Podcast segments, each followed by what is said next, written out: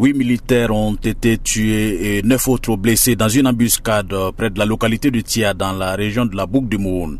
Dans le communiqué de l'armée, l'embuscade tendue contre une unité militaire du groupement de forces du secteur ouest a eu lieu le mardi vers 12h heure locale. La riposte a permis de neutraliser plus de 30 terroristes et récupérer leur armement et leurs moyens roulants a affirmé l'état-major. La veille lundi, un camp de supplétifs de l'armée a été visé à Noaka, province du San Matenga dans le centre-nord où 33 VDP ont été tués. Selon l'état-major, ces VDP ont neutralisé une cinquantaine de terroristes et récupéré une importante quantité de matériel. Aussi, 34 autres personnes ont été tuées lundi, dont 31 soldats et 3 supplétifs à Namsigia, dans la même région du centre-nord. Selon l'état-major, 40 terroristes ont été neutralisés dans cette attaque d'un convoi de ravitaillement.